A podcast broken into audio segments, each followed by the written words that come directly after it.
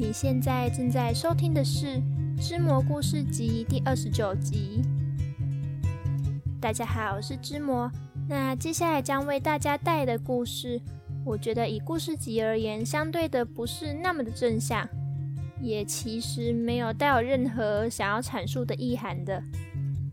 我只是单纯的想要跟大家讲讲关于接下来故事里的这两个人相遇的故事。嗯，那什么叫做比死神还要残忍的存在呢？我觉得在接下来的时间里，我们就可以试着抛开所谓世俗的价值观与观念，来只是单纯的看看接下来故事里的这两个人，那有些深刻又有点特别的相遇，以及这样的相遇为他们带来什么样的未来吧。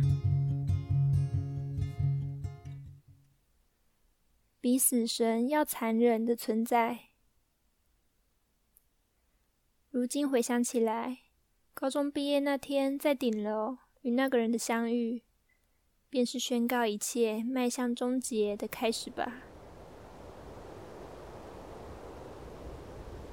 即将跨越围栏，像一片晦暗不明的黑夜一跃而下的身影，琥珀色的长发与晚霞遗留的些许残光相映，被我给见了正着。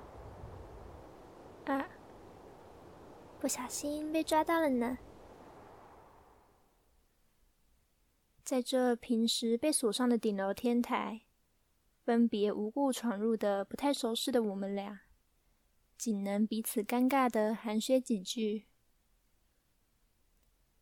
或许对他而言，我只是位偶尔会对到眼的同班同学，但我却对他一点也不陌生，与名字相称。如雪般精致剔透的他，受到众人的喜爱与追随。那被无数称羡目光淹没的姿态，我仅能默默远观。而这样近乎完美的存在，为何会想结束自己的生命呢？对我而言，生命从此刻起。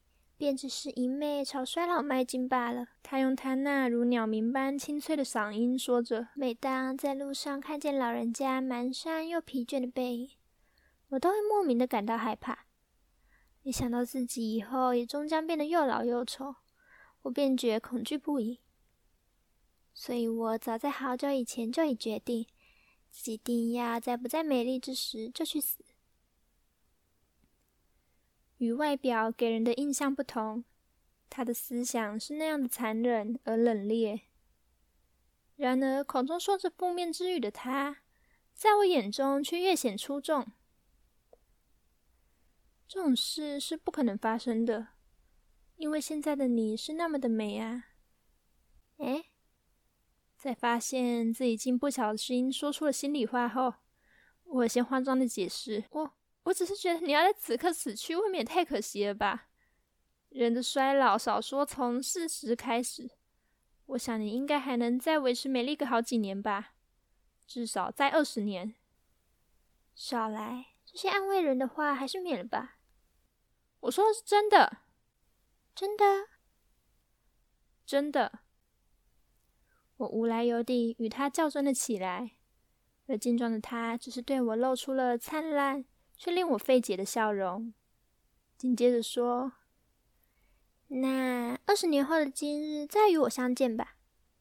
如果到时你依然觉得我美丽，我就相信你；若结果并非如此，我再去死。”好，被那仿佛死神般飘渺而妩媚的气质所吸引，对话便就这么顺着他的意走下去。等到意识恢复后，才终于察觉自己似乎胡乱与他定下了不得了的约定。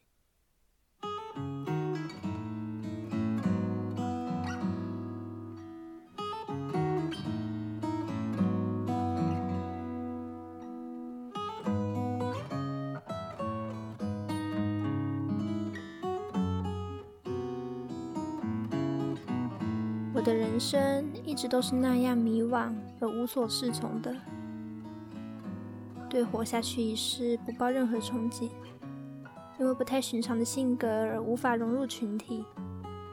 这仿佛暖阳般温煦美好的青春时光，对我而言仅是讽刺。我无法因任何失误而感到欣喜，无法被丝毫情理所打动。而在那天与那个人的相遇，原本也仅是如同在我心中投下了一颗再小不过的石头。谁知那石头竟自顾自地站起了阵阵涟漪，接着不断地扩大、扩大、扩大到即使不再有迹可循，也早已与我融为一体。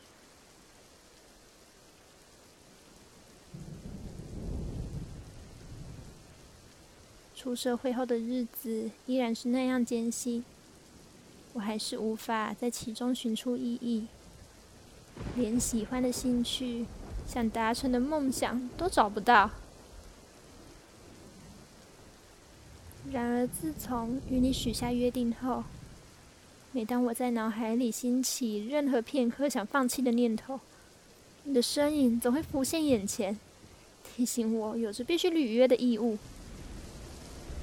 每当我又被现实击得一蹶不振，你的话语又会硬生生地将我从地上拽起。一而再，再而三的出现，一而再，再而三的逼迫我继续前进。我这才发现，当初那如同儿戏般的随口约定，原来根本不是拿来营救你，而是你拿来营救我的。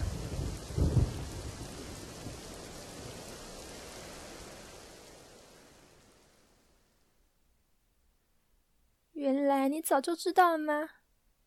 知道我那天登上顶楼。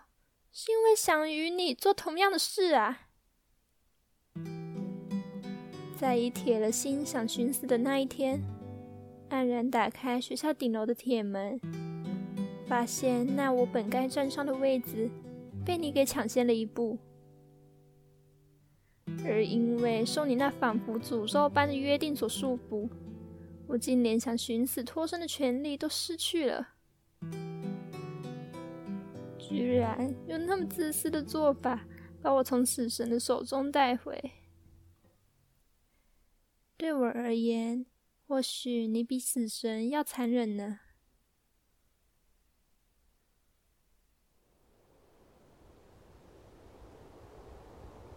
二十年后的今日，我再次打开了通往顶楼的铁门，看见那被围栏笼罩的青色天空下。依然是你的身影，只是比当初要消瘦了些，也沧桑了些。如今的你的外貌，肯定谁也不会联想到你的本名了。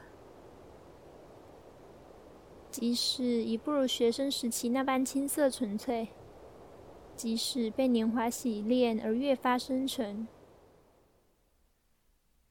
我却切实的认为，这样的你比当初还要更加美丽。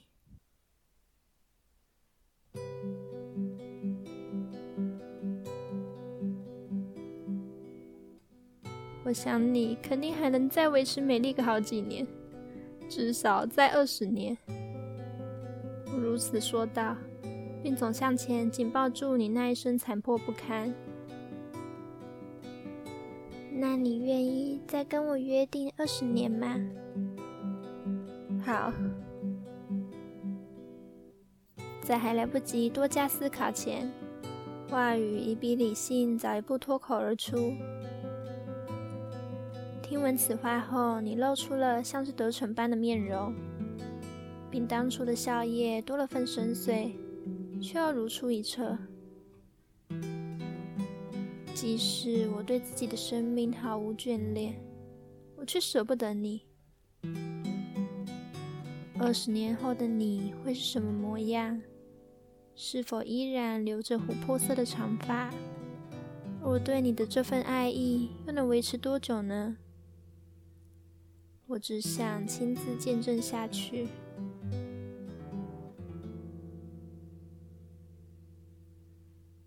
我是因为你而活着的。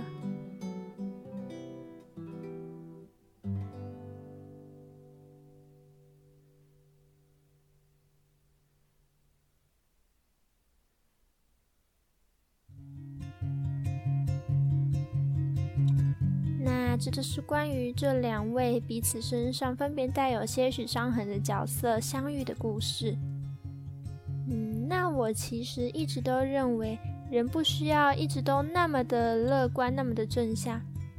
那人与人之间的关系也不一定都是那么单纯而美好，也会有像故事里的这两个角色一样，可能带有些负面，带有些厌世。但彼此的互动与对自己的影响都是那么深刻的存在。那这样的存在究竟会对自己有什么样的影响呢？我觉得不论是好，不论是坏，一定都会一辈子在心里留下无法抹灭的痕迹吧。